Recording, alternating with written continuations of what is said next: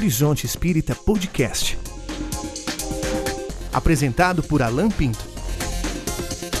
Ouça também os episódios anteriores através do seu agregador preferido ou ainda diretamente no Spotify.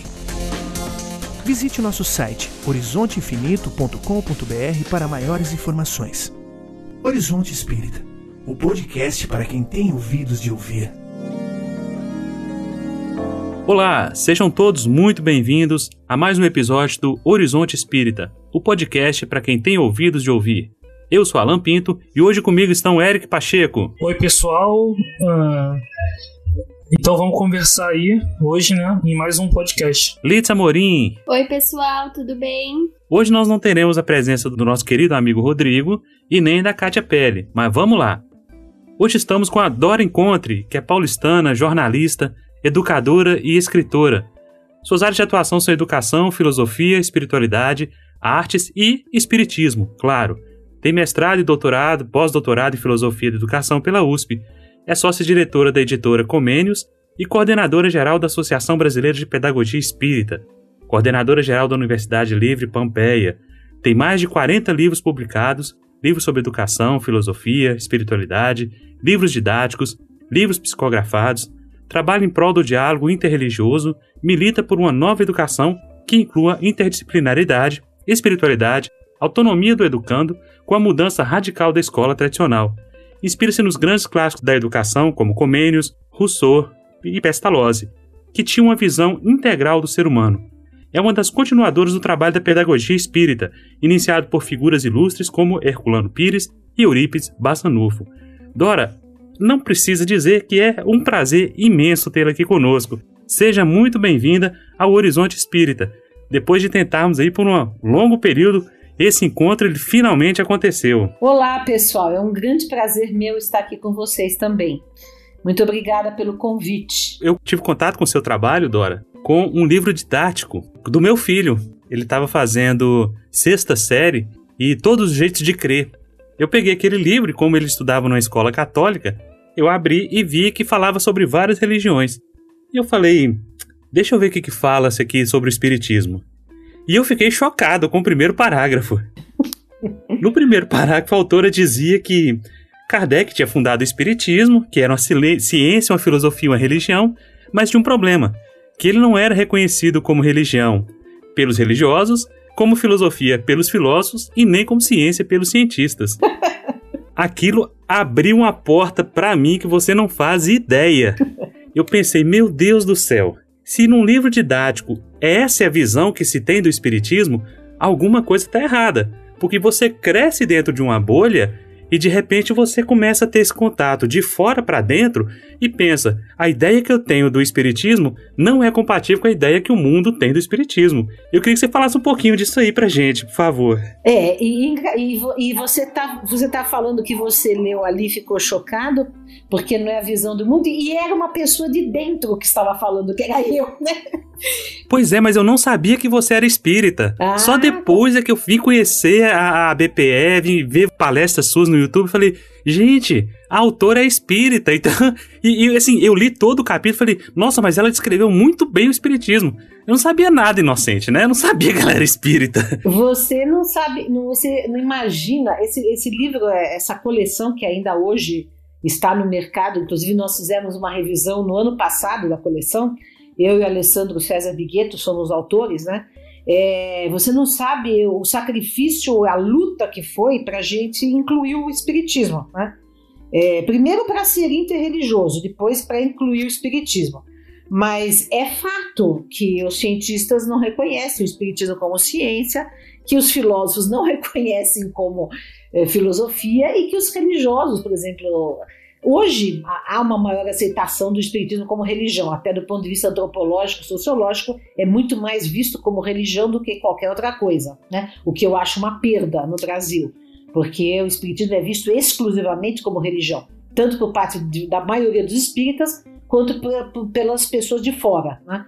Mas é, muita gente até um certo tempo atrás via só como uma seita ou como uma forma de espiritualidade, sei lá, é, meio uh, outsider, né? meio fora do, do, do contexto. É, eu acho que aí justamente a questão é: o Espiritismo é ciência, é filosofia, é religião?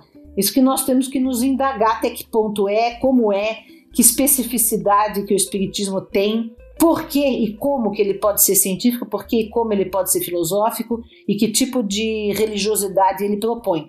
Eu acho que, como são coisas muito inéditas e a relação entre esses três domínios é muito é, ausente na maior parte das ciências, na maior parte das filosofias e na maior parte das religiões, é que é, é, é alguma coisa muito inovadora e por isso a, a relação entre esses domínios não é muito aceita ou não é nada aceita pelo conhecimento acadêmico ou pelas próprias religiões, enfim.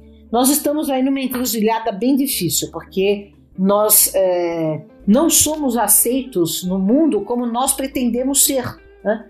E o problema é que no Brasil a gente desenvolveu muito mais um lado religioso, enfraqueceu demais a filosofia, é, a ciência ficou ausente, e agora quase que todo mundo tem razão de que nós não somos ciência e filosofia pelo fato de que nós não aprofundamos esses aspectos do movimento espírita brasileiro. E isso é meio complicado, porque o que, a gente faz para ser reconhecido?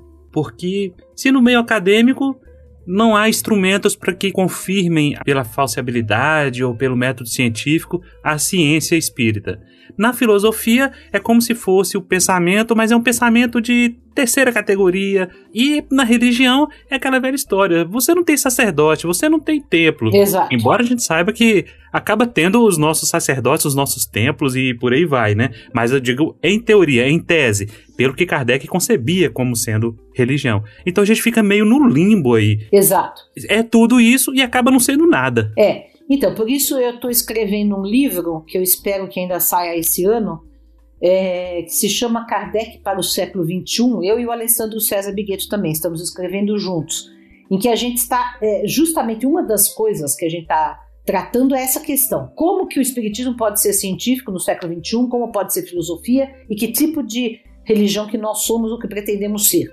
Então, primeiro a questão religiosa, eu acho que nós não somos religião no sentido tradicional da palavra no sentido de culto, de rito, de sacerdócio, etc., que é assim que geralmente é entendido religião. Nós não somos, digo, o espiritismo não é, porque o movimento espírita é, é uma nova religião, né? isso é fato.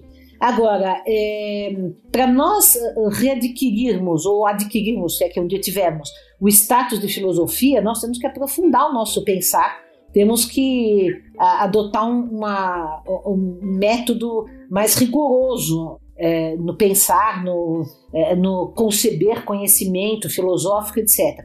E na ciência, é, eu acho que há pessoas que estão começando a trilhar um caminho mais científico que venha, na verdade, corroborar os fenômenos espíritas. Por exemplo, eu gosto muito do trabalho do Alexander Moreira Almeida, né, na Universidade Federal de Juiz de Fora. Eu gosto muito do trabalho do Júlio Pérez, que é o neurocientista aqui de São Paulo. Com ambos eu participei de uma pesquisa nos Estados Unidos. Eu, nesse caso, fui como cobaia, como médium, em que eles escanearam os, o cérebro dos 10 médiums, né?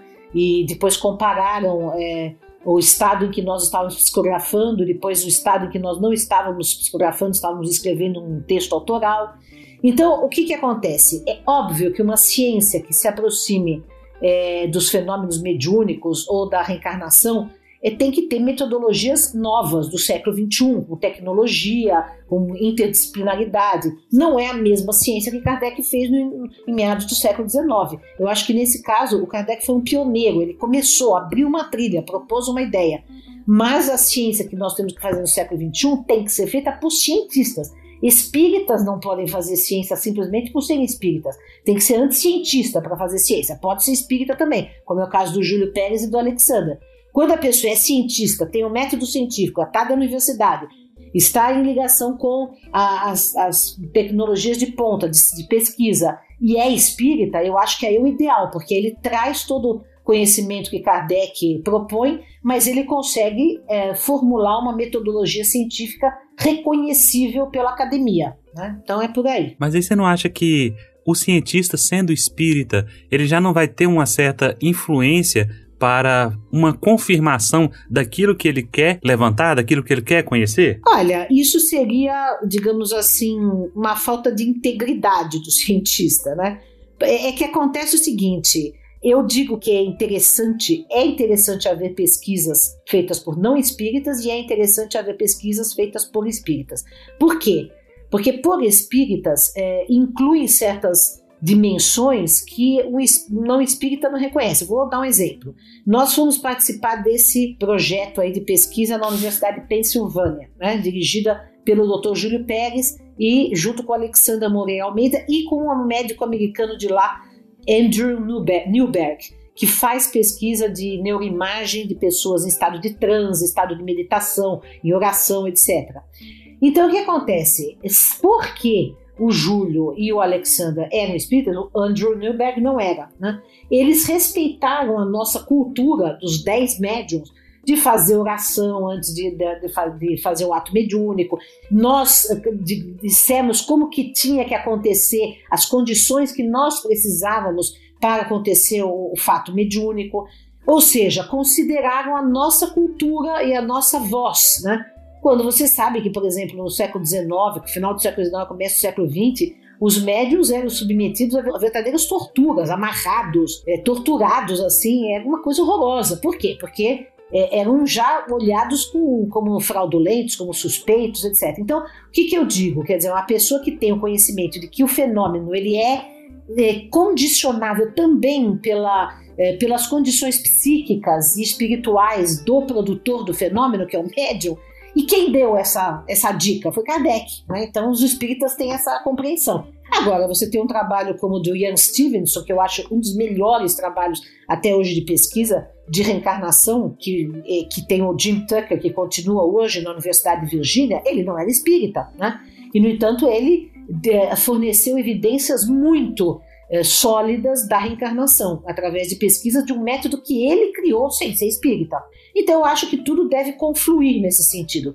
Espíritas e não espíritas trabalhando desde que tenham um método científico né, dentro da universidade. E acho que a proposta do método científico também é explicitar as condições nas quais o fenômeno é produzido, nas quais ele é avaliado e nesse sentido, o viés de confirmação que todo cientista tem no seu, ele acaba sendo minimizado ou controlado. Ou seja, eu posso ser um espírita cientista, porém, quando eu descrevo o meu fenômeno e eu analiso, eu explicito esse método de modo que uma pessoa ateia possa olhar para esse método e dizer quais são os equívocos, os pontos fracos, de modo que uma pessoa até possa tentar reproduzir a minha pesquisa. Isso. Então, então nesse sentido, a subjetividade ela fica, vamos dizer assim,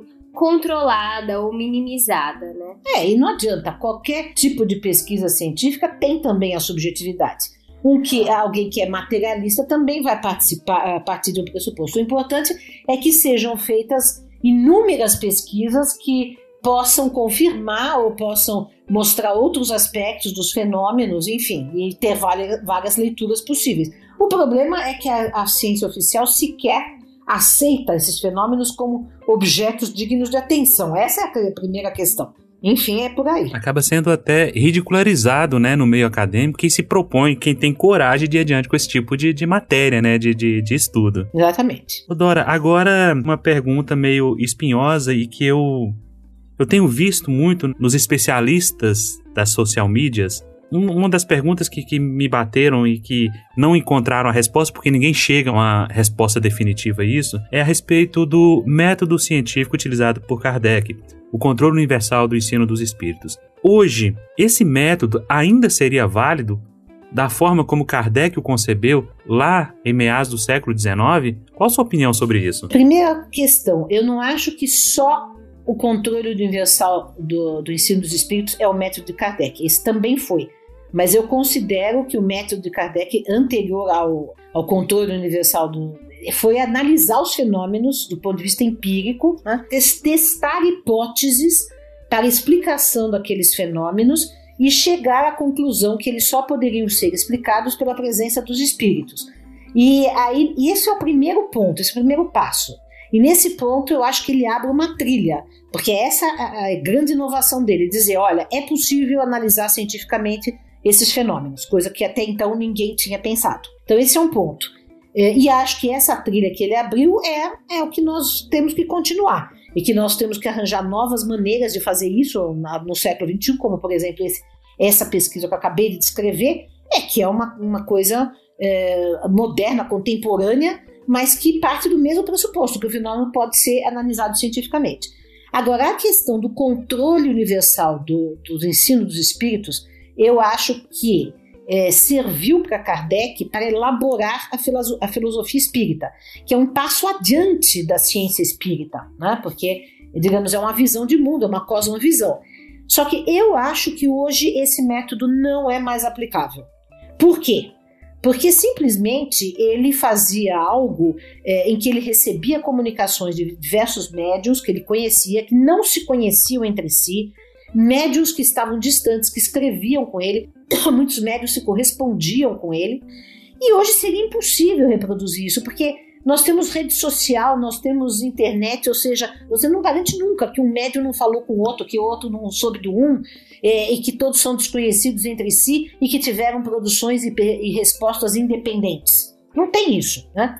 Eu participei de uma pesquisa que, depois que o, o Júlio Pérez, o Alexandre fizeram essa pesquisa nos Estados Unidos, nós é, fizemos uma pesquisa privada que não foi publicado nada ainda, todo o material ainda está, não está analisado, em que nós nos uh, fechamos, né? É, o Júlio Pérez, o Alexandre, junto com quatro desses médiums que foram para os Estados Unidos, eu era uma delas, um desses médiums, e nós nos fechamos num lugar durante algumas vezes e fizemos vários tipos de pesquisa, evocação, é, controle mútuo, etc. Mas ali ninguém saía dali, ninguém estava com rede social, ninguém estava se falando, era uma coisa controlada, né? fechada. Então eu acho que hoje o controle universal do ensino dos espíritos é impossível de se aplicar no mundo contemporâneo. Dora, eu queria saber, a partir dos seus estudos sobre o Kardec, qual que você acha que é a participação desse chamado método do controle universal do ensino dos espíritos na produção de Kardec? E qual que você acha que seria a participação da reflexão dele como filósofo e antes disso também como cientista, que eu acho que essas figuras se confundem um pouco, né? O filósofo é um pouco cientista e o cientista é, é guiado por uma certa filosofia, né?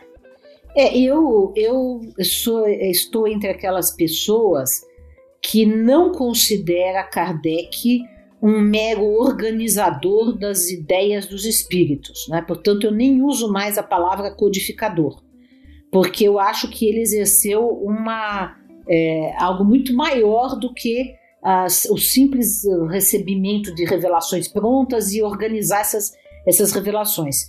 Eu acho que a filosofia espírita, tal como ela aparece é, no livro dos Espíritos, primeiro ele foi criador de um método, isso é dele, né?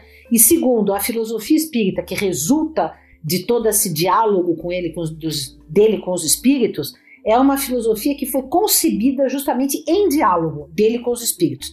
Então passa por um viés dele, obviamente, é, passa pelo é, a simples proposição de perguntas, né, já já conduz num, num, determinado sentido. E não é só isso. Nós sabemos hoje é, que diversas pessoas já estudaram isso, que o livro dos Espíritos, na primeira edição, se a gente vai olhar a primeira e a segunda edição, a gente vê que a segunda edição foi muito modificada e que algumas coisas que nos, na primeira edição apareciam como resposta dos espíritos, na segunda aparece como comentário dele, algumas coisas que apareciam como pergunta, depois aparece como resposta, enfim, houve uma mudança. O que significa que a, a forma de diálogo do livro dos espíritos, na versão definitiva, é uma forma que ele imprimiu. E que não significa que aquela pergunta e aquela resposta ipsis literis foi dada pelos espíritos. Né? Ele é, é, fez todo um apanhado, ele reescreveu tudo a partir da sua própria visão. E acho que nesse sentido é, ele tinha condições, ele era um pensador, né? ele estava pensando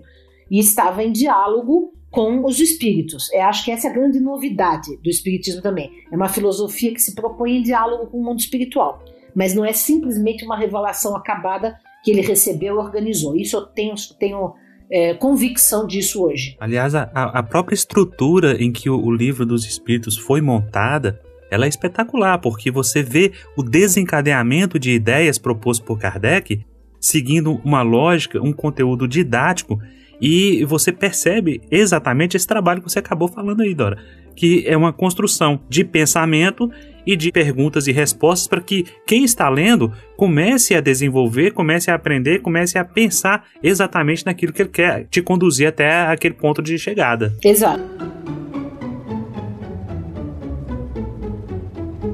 Só queria perguntar uh, sobre como, como divulgar essa, essa visão de espiritismo mais, mais científico, né? Porque às vezes a gente tenta falar isso com as pessoas, né? De que o espiritismo não é propriamente uma religião no sentido usual do termo, né? Kardec vai dizer que é, um, que é no sentido filosófico, lá na revista espírita. Como divulgar isso para as pessoas? Divulgar uma visão de espiritismo mais científica num meio espírita tão resistente a isso? Então, eu acho que precisamos produzir ciência para isso, né? Então, isso que eu citei é, por exemplo, é, em 2010, em 2014, nós fizemos aqui em São Paulo, os, em 2010, uh, o primeiro Congresso Internacional de Educação e Espiritualidade, em 2014, o segundo Congresso Internacional de Educação e Espiritualidade, e no primeiro nós trouxemos é, pesquisadores de é, espiritualidade, trouxemos o, o Jim Tucker, que pesquisa sobre reencarnação, outras ah, que pesquisam sobre encarnação, como Antônia Mills. Enfim, trouxemos pessoas de fora do Brasil que nem são espíritas, que fazem pesquisa científica que envolve eh, fenômenos que, que nós consideramos fenômenos que evidenciam a imortalidade da alma.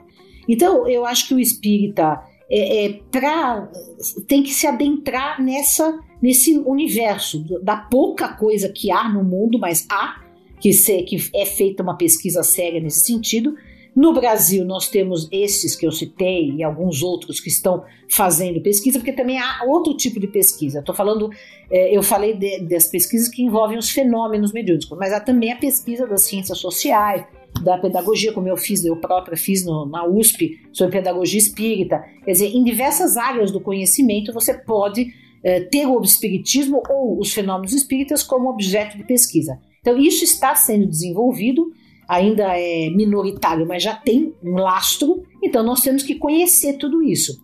É isso, por exemplo, que a gente faz, uma das coisas que eu, nós estamos fazendo no documentário sobre Kardec, Em Busca de Kardec.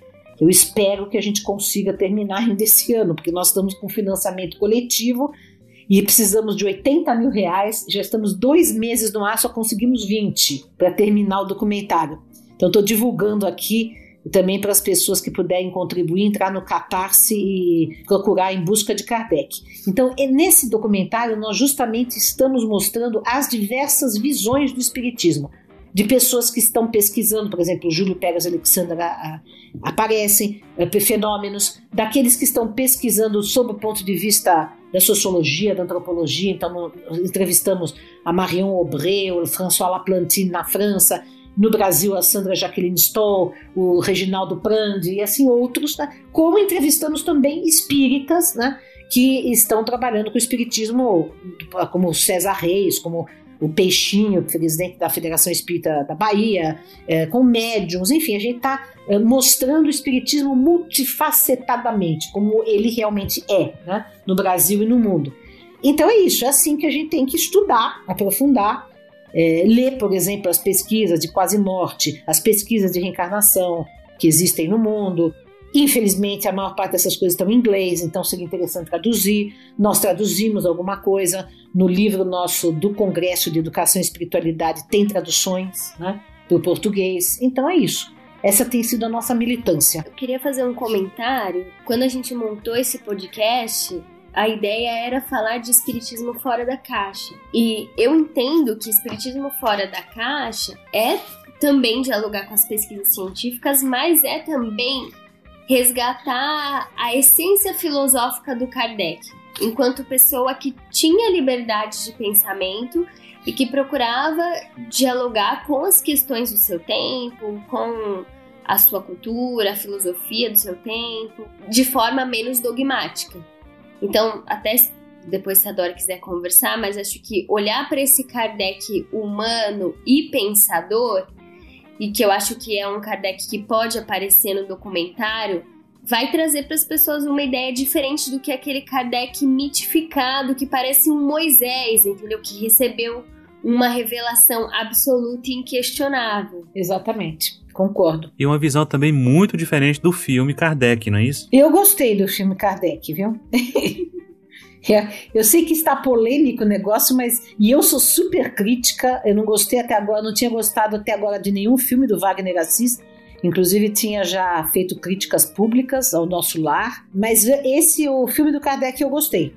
Eu gostei porque eu, justamente o que eu mais gostei é que humanizou Kardec. E ele não ficou com aquela cara mística, né? Que geralmente os, os filmes, os filmes que tratam de personalidades, eh, entre aspas, religiosas, tem aquela cara assim, mística, aquela voz mansa. Ele é uma pessoa. O ator fez muito bem, de maneira natural, humana. E isso eu gostei muito. Vocês não gostaram por quê? Agora sou eu que estou perguntando. Bom, Uh, agora a, a, entrevistada tá virando entrevistadora. É, eu sou jornalista.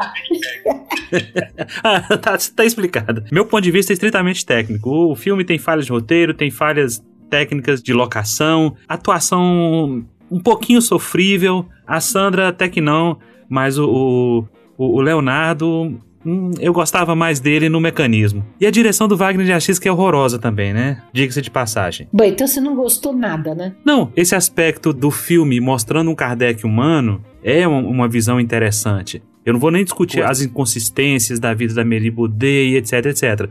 Mas tecnicamente o filme não é lá essas coisas. É, eu achei o contrário. Eu sou bem exigente, mas achei bom. Achei bonito, achei. É enfim, eu assisti duas vezes eu gostei. Enfim, é isso. E olha que eu sou bastante crítica. Agora, o meu documentário é totalmente outra coisa, né? É outra, outra pegada, né? A expectativa do documentário é justamente essa, né? De mostrar uma visão mais próxima da realidade, do contexto histórico. Porque senão vira trabalhos do Michael Moore, vira um documentário. Ah, você tem um mito e desse mito você vai procurar o túmulo de Kardec, procurar a parte mística da coisa e etc. A expectativa nossa, e eu convido os nossos ouvintes a participarem, nós vamos deixar o link aqui para você ir lá.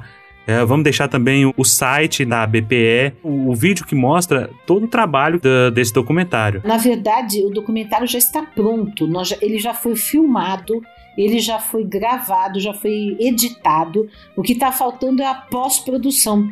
É, porque esse, é, é, esses 80 mil que falta é para pós-produção, legenda, arte e compra de imagens, etc. Entendeu? Inclusive, é, ele já está todo editado, com todos os entrevistados. É que tem o documentário, pra, pra, ele, ele tem duas facetas, esse documentário. Uma que é o próprio documentário em si, as entrevistas, toda a história de Kardec, toda a história do espiritismo na França, depois no Brasil, etc., até hoje, até os dias contemporâneos, mas também tem a linha narrativa do diretor e co-roteirista, porque eu sou roteirista e o Karim Sumaila também é co-roteirista, e ele, na vida real, ele perdeu uma filha é, num acidente. Então, ele, ele, a narrativa é em busca de Kardec, ele buscando a filha e ao mesmo tempo então vai encontrando Kardec e o espiritismo na França, no Brasil e vai amarrando essa história com a história dele, entendeu?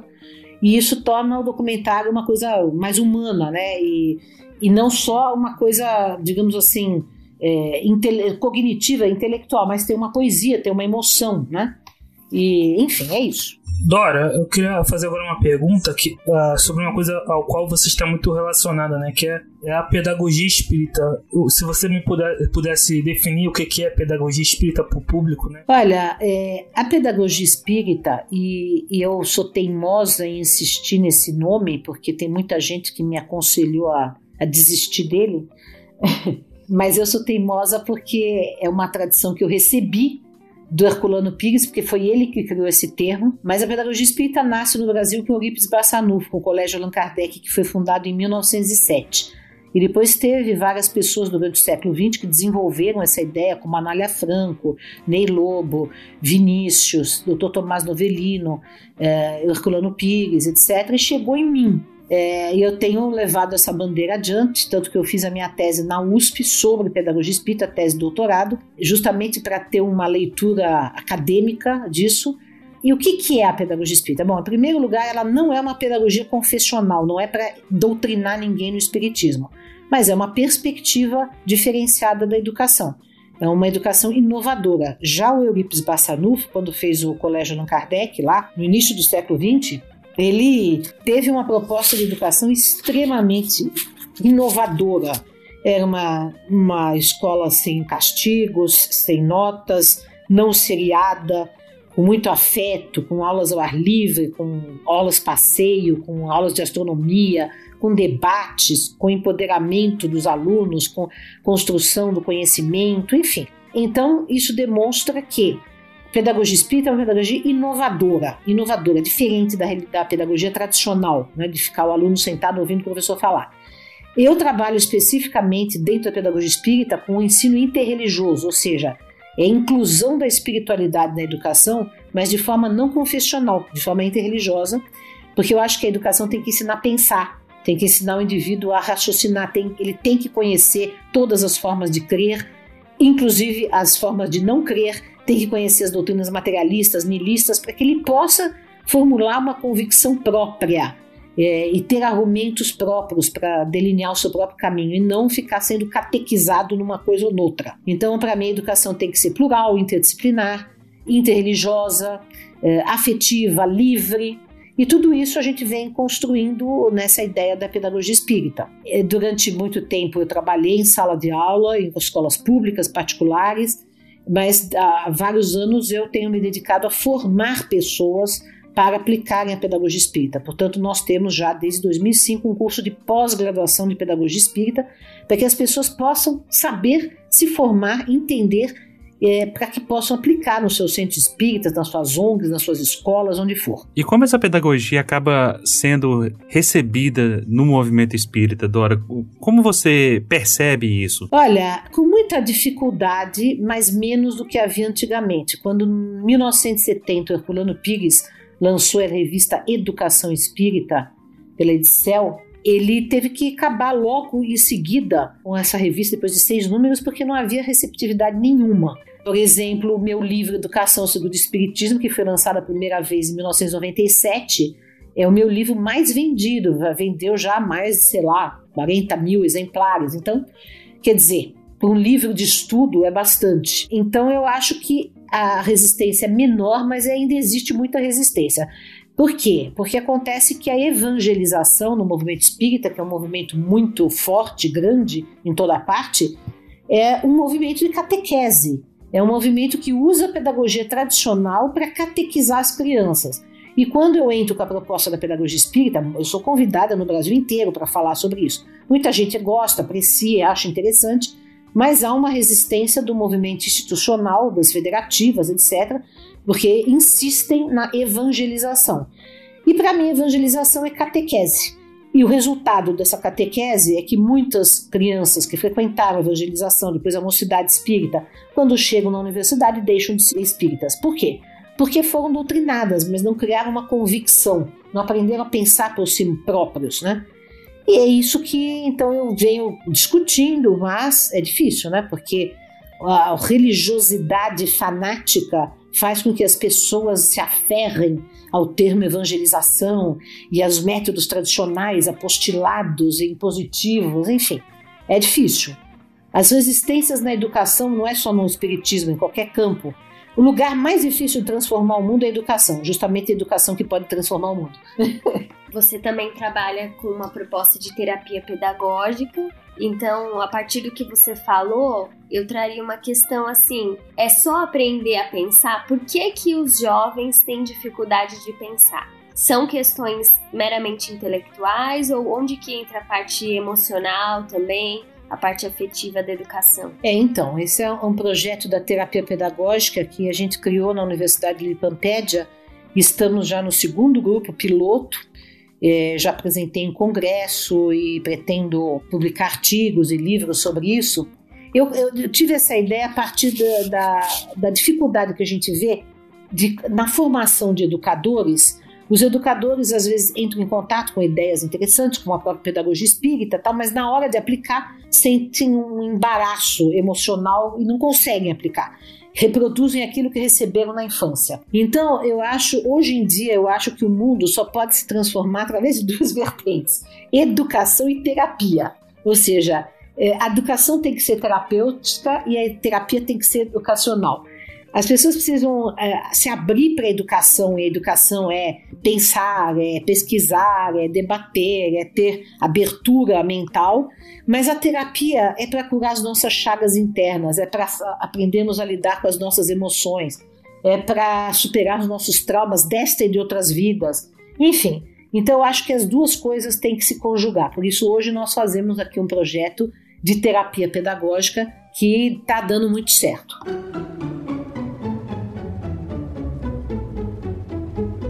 Dora, é, queria falar sobre qual é a relação da pedagogia espírita com a política, né? E se a pedagogia ela tem um lado político, ela se posiciona politicamente. Olha, é, a sua pergunta está bem pertinente. É, foi bom que você fez essa pergunta porque as pessoas confundem um pouco as coisas. Política partidária, nenhuma relação. Ou seja, primeiro porque eu acho que cada um tem o direito como indivíduo de fazer política partidária. Isso é um direito inalienável de cada ser humano, de cada cidadão. Mas eu acho que é, o espiritismo ou a pedagogia espírita ou o que seja não pode se envolver é, em política partidária. Agora, nós estamos num movimento de tanta polarização emburrecida no nosso país que basta você se manifestar é, falando qualquer coisa que as pessoas já falam que você é petista, né? Eu, por exemplo, não sou petista, nunca fui petista, né? mas sou de esquerda. É, agora, há diversas matizes de esquerda. Eu sempre digo que eu sou anarquista. Então, o que, que eu faço? O, que, que, o que, que acontece? A pedagogia espírita, obviamente, que ela vai passar pelo viés é, que o representante ou que a pessoa que está trabalhando pedagogia tem.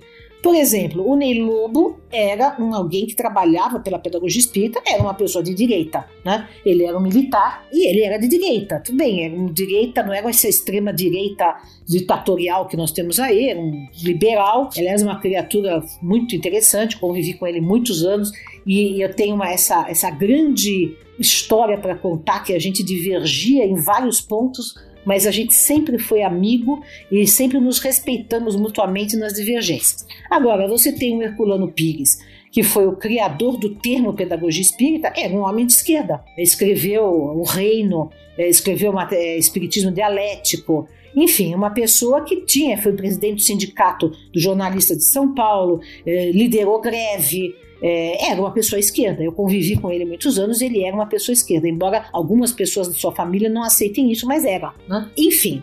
E eu sou uma pessoa de esquerda, então eu trabalhando pela pedagogia espírita e trabalhando na BPE, é óbvio que eu vou ter uma visão de esquerda. O que, que significa, vamos especificar o que, que significa uma pessoa de esquerda, né? que pode ter as mais diversas matizes, desde pode ser um partidário da social-democracia, quanto do socialismo, quanto do comunismo, quanto do anarquismo. São várias matizes que são, ou seja, mas é alguém que não aceita que o capitalismo seja um bom sistema para a vida da humanidade. Então, todas as pessoas atualmente à esquerda, seja de que nuance for, são pessoas que não aceitam que o capitalismo seja bom para a humanidade. O capitalismo é predatório para a natureza, o capitalismo é, é explora o ser humano, é, concentra a riqueza na mão de poucos, não distribui renda, provoca miséria, de bolsões de miséria no mundo inteiro cada vez mais. É essa basicamente a ideia. E a gente sonha com uma sociedade mais justa. Como atingir a sociedade mais justa? E qual será essa sociedade mais justa? Aí variam as expectativas e as propostas. Então, eu, por exemplo, não acredito que a, a sociedade mais justa será atingida por um Estado. Né? Eu sou contra o Estado. Mas não o Estado mínimo do, do neoliberalismo, porque o Estado mínimo é mínimo na economia, no direito, é mínimo na, na, nos direitos sociais, mas é máximo no armamento, nos exércitos, na polícia, na repressão. Então é mínimo nada, né? não é mínimo, é mínimo na, na garantia dos direitos sociais.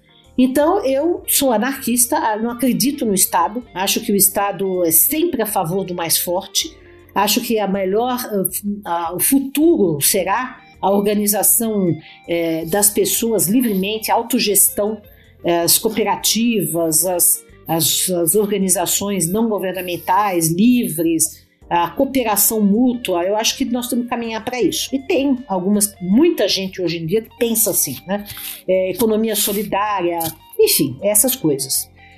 É, resumindo muito, porque haveria muito o que dizer, mas então a BPE não se compromete com é, teorias políticas partidárias. E dentro da BPE nós temos pessoas que pensam diferente entre si. Eu estou falando o que eu penso, Dora. Né? Eu posso dizer o que eu penso. Eu não posso garantir o que todo mundo pensa.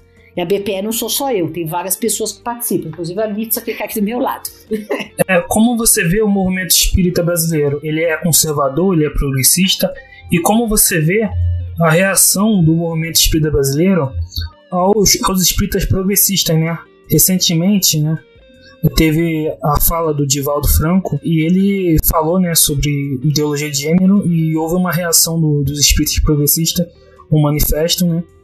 E, e, em contraposição veio, veio a reação do, de espíritas que pensam diferente. Né? Olha, é, o movimento espírita é, brasileiro isso não precisa nem ser sociólogo para saber, né? Só basta olhar nas redes sociais, nos centros espíritas, etc. Eu viajo o Brasil inteiro, eu tenho contato com todo mundo, né? É predominantemente conservador. E, assim, não é nem um conservador light, né? Um conservador que hoje, no espectro político brasileiro, está à extrema-direita, infelizmente, apoiando pautas que seriam impensáveis para um espírita apoiar. Por exemplo, o armamento da população. Um espírita apoiar uma coisa dessa não é uma questão ideológica, não é uma questão política, é uma questão de não violência. Quer dizer, nenhum cristão deveria apoiar isso. Então, isso é uma coisa chocante para mim. Né? Então, não é, não é, nem questão de, de direita e esquerda, nesse caso, nem de liberalismo ou socialismo ou anarquismo, nada disso. Quer dizer, essa é uma questão de princípio ético, não matar, né? não violência é, trabalhar pela paz, assim, o espírita necessariamente teria que ser pacifista.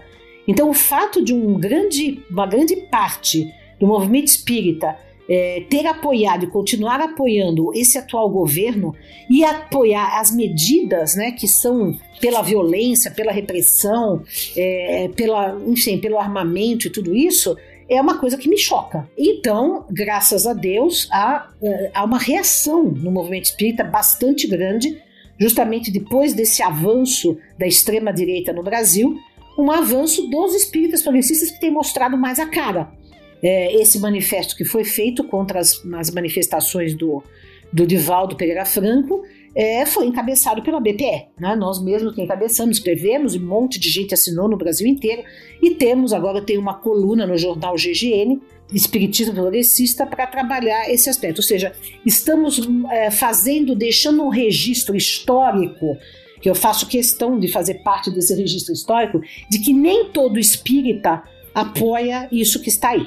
Nem todo espírita é a favor do armamento, nem todo espírita é a favor da repressão, da redução da maioridade penal e de toda da reforma da Previdência, enfim, todas esses, essas coisas que estão acontecendo aí, que vão é, diametralmente contra os direitos é, do humanos, os direitos do cidadão, os direitos universais dos seres humanos, enfim.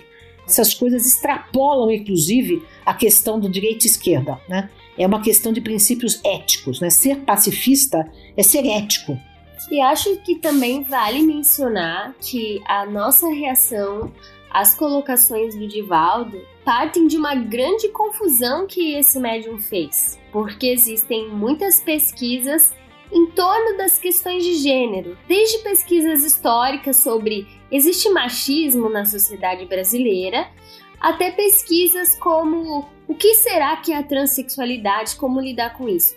São pesquisas acadêmicas que trazem questões diferentes, respostas diferentes, como é o dever da ciência e da academia fazer. O que o Divaldo disse é que existia é, uma grande conspiração de práticas autoritárias para impor determinados padrões de sexualidade e gênero para as crianças, o que é uma coisa não científica.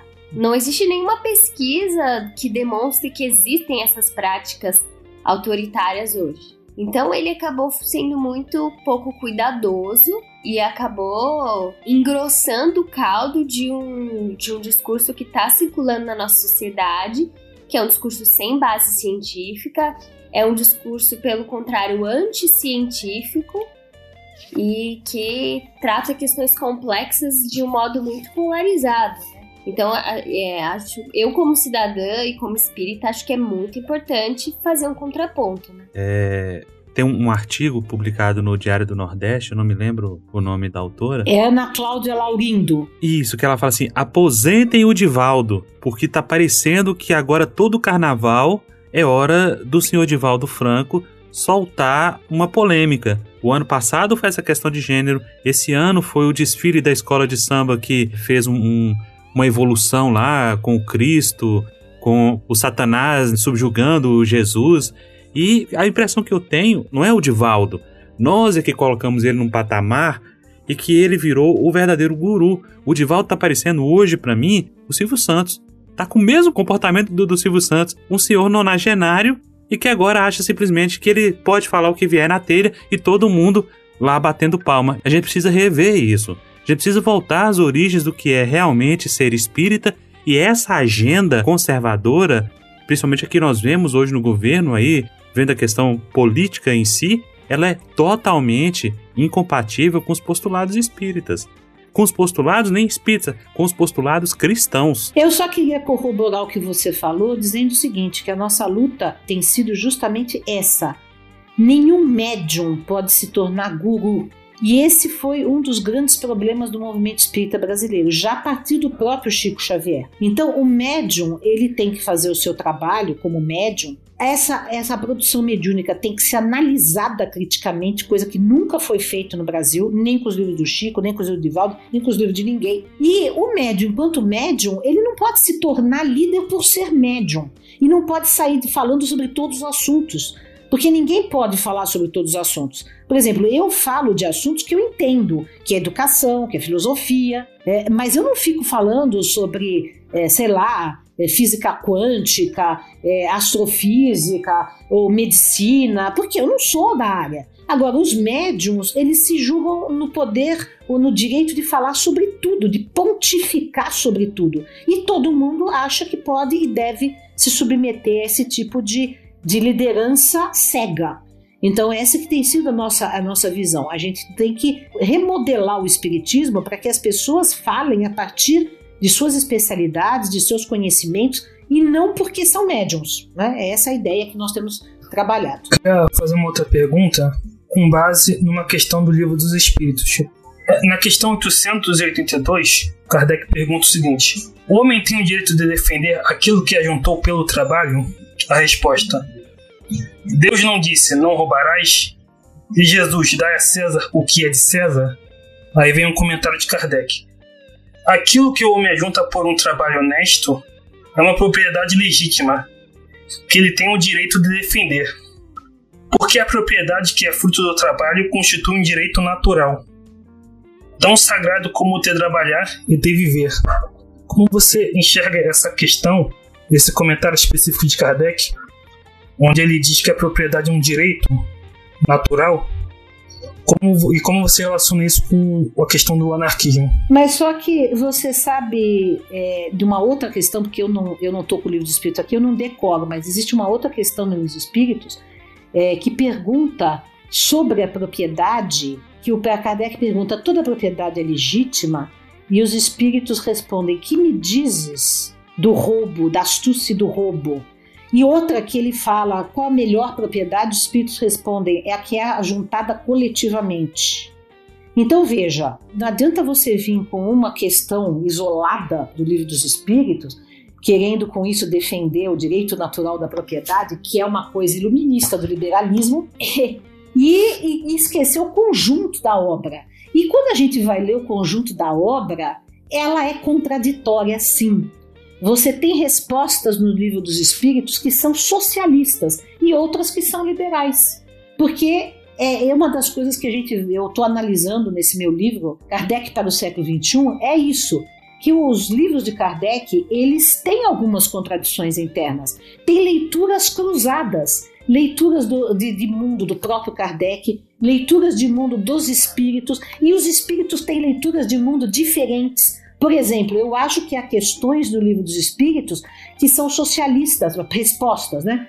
Outras que são liberais, outras no Evangelho segundo o Espiritismo que parecem totalmente liberais. Liberais, eu estou dizendo liberalismo, né? Então, é, é preciso debater mais profundamente. Não dá para você pegar uma, uma pergunta isolada e com isso defender a ideia de que o espiritismo, então, é a favor da propriedade privada e da defesa da propriedade privada. Sim, alguns espíritos devem ser, o próprio Kardec talvez fosse, mas outros não são. E há divergências mesmo, porque isso não quer dizer que a verdade está num lugar só. A gente pode eh, debater isso. E, e, vejam só, mesmo entre os socialistas utópicos, por exemplo, Proudhon, que é às vezes considerado um socialista utópico e às vezes considerado uh, um anarquista, um fundador do anarquismo, ele não era contra a propriedade individual. É, ele era contra o acúmulo do capital, ele era contra o acúmulo do, do capital dos meios de produção, mas não era contra uma pessoa ter uma casa, entendeu? Então, isso é muito assim, é, é preciso, é, é, cheia de nuances a coisa, não é assim tão simples. Eu tenho acompanhado os seus escritos aí na internet e tenho visto que você tem se, é, se apropriado de alguns itens do livro dos Espíritos, de Kardec, do Evangelho, para defender um liberalismo espírita. É, e eu acho que isto é uma leitura com viés, né? É preciso aprofundar mais esse debate. E, e será que o movimento espírita em si ele estaria pronto para esse debate? Porque nós partimos do pressuposto de que tudo que Kardec colocou é a representação da verdade e não mais se discute. Embora o próprio Kardec tenha dito, porque ele não disse tudo, mas nós passamos a, a, encarar essas questões. Quando você fala em há contradições no livro dos Espíritos, você toma cuidado, porque o pessoal vai te colocar na fogueira aí. Vai comprar fósforo, gasolina e vão fazer churrasquinho de Dora. Porque os espíritas, em geral, não aceitam esse tipo de questionamento. E aí você para a questão da pedagogia espírita, de colocar as pessoas para pensarem, nós precisamos disso. Porque hoje o que nós vemos, vivenciamos no movimento espírita, que se você chega e fala espiritismo não é religião, pronto, você arrumou vários inimigos para essa e talvez até para as próximas encarnações. Bom, é, eu, olha, acontece o seguinte, Alan, eu não, eu não sou o tipo de pessoa que vou deixar de dizer o que eu penso ou de aprofundar os meus estudos é, preocupada com o que os outros vão pensar. Eu tenho um compromisso com a verdade, com a busca da verdade, enfim.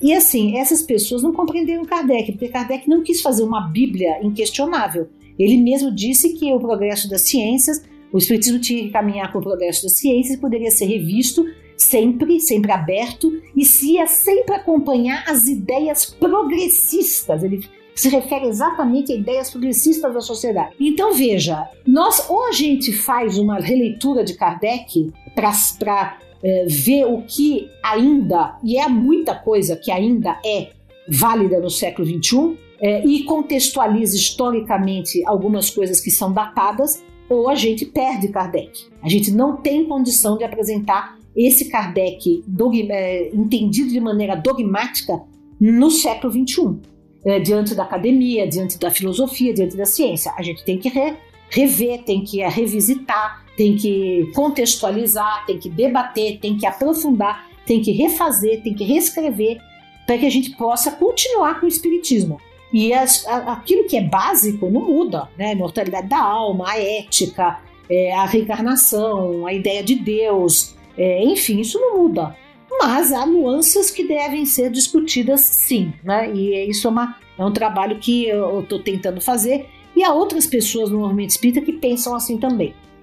Eu queria falar, como eu também sou membro da BPE, eu acho que um documento bacana para as pessoas consultarem é o Manifesto por um Espiritismo Livre, que a BPE encabeçou, mas outras pessoas do movimento que não são da BPE assinaram também, porque lá é, é colocado assim, vamos dizer assim, aquilo que consideramos essencial, que unificaria todos os espíritas, mas também é colocado aquilo que seria uma compreensão mais específica dos espíritas progressistas. Então a gente tenta ao mesmo tempo dizer todos os espíritas acreditam na reencarnação, acho, ah, consideramos que isso é um princípio que continua válido para o século XXI. Agora, nós progressistas, quando pensamos, por exemplo, em caridade, associamos muito a caridade à justiça social, promoção do desenvolvimento social.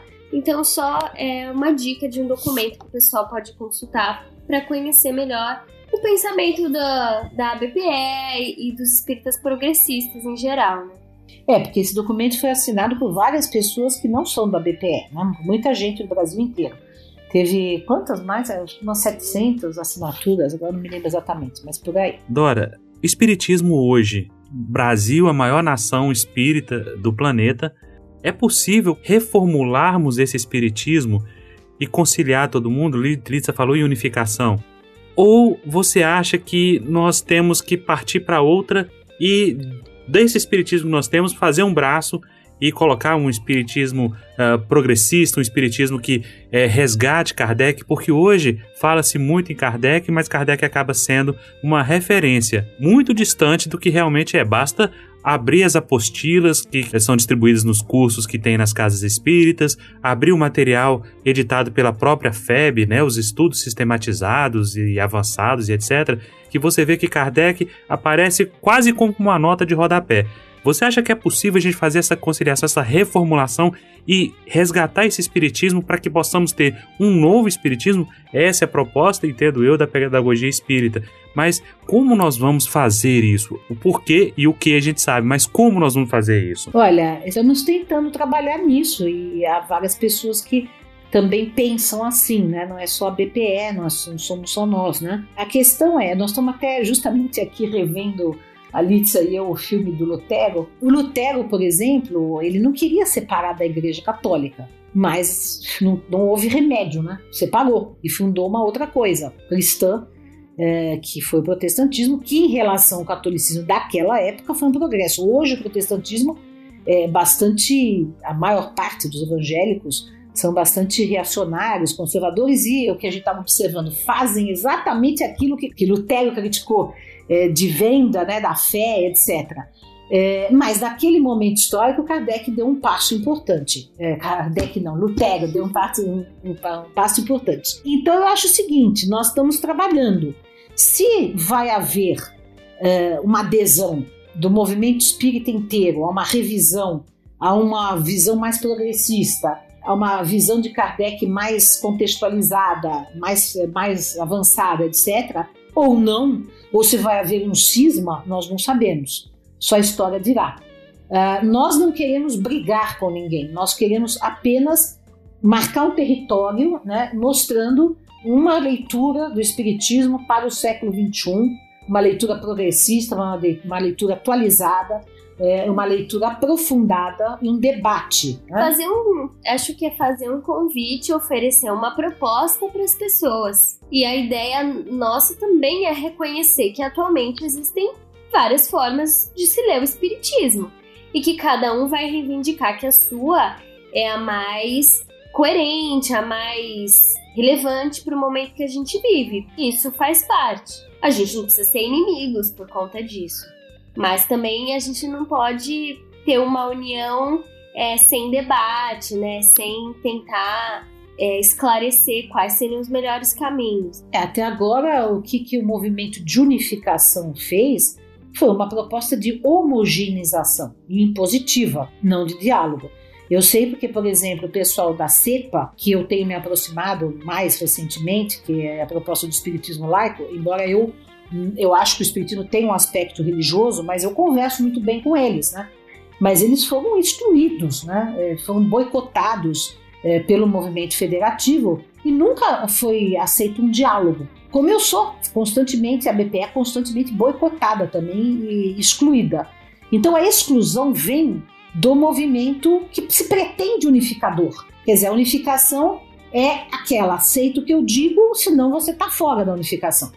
É, não é um diálogo, não é uma, uma, uma abertura para o debate é, ou para ente entender os pontos que nos unem. Então, nós estamos aí, não queremos brigar nem separar de ninguém, mas vamos continuar construindo as nossas ideias dentro de uma racionalidade, de uma crítica que consideramos que é o que Kardec queria. Dora, e o seu livro tem data para lançamento? É, eu pretendo ainda lançar nesse ano. Vamos ver se eu consigo terminar. Dora, queria agradecer imensamente. Agradeço a oportunidade. Muito obrigada, viu? Nós é que agradecemos a oportunidade de conversar com você e esclarecer tanta coisa útil. Aguardamos o seu livro e convidamos o pessoal a abrir mais a mente, abrir mais os corações e vamos ouvir propostas, vamos ouvir os outros lados, vamos ouvir os outros vieses, porque a gente precisa deixar de lado as divergências e trabalhar somente as convergências. E isso o espiritismo tem muita coisa para oferecer, tem muita coisa para dar e que nós estamos simplesmente desprezando por convicções é, religiosas, por convicções políticas e nós estamos deixando de ouvir os outros lados. Dora, muito obrigado pela sua participação. Os nossos microfones estão abertos. Sempre que você tiver um tempinho, é, você vai ser recebida de braços abertos mais uma vez. E vamos falar mais. Vamos falar mais sobre o movimento espírita, vamos falar mais sobre as perspectivas de Kardec na nossa atualidade. Muito obrigado e até mais. Obrigada, um abraço, viu? Obrigado também, um abraço. Eu também agradeço os nossos ouvintes. Um beijo.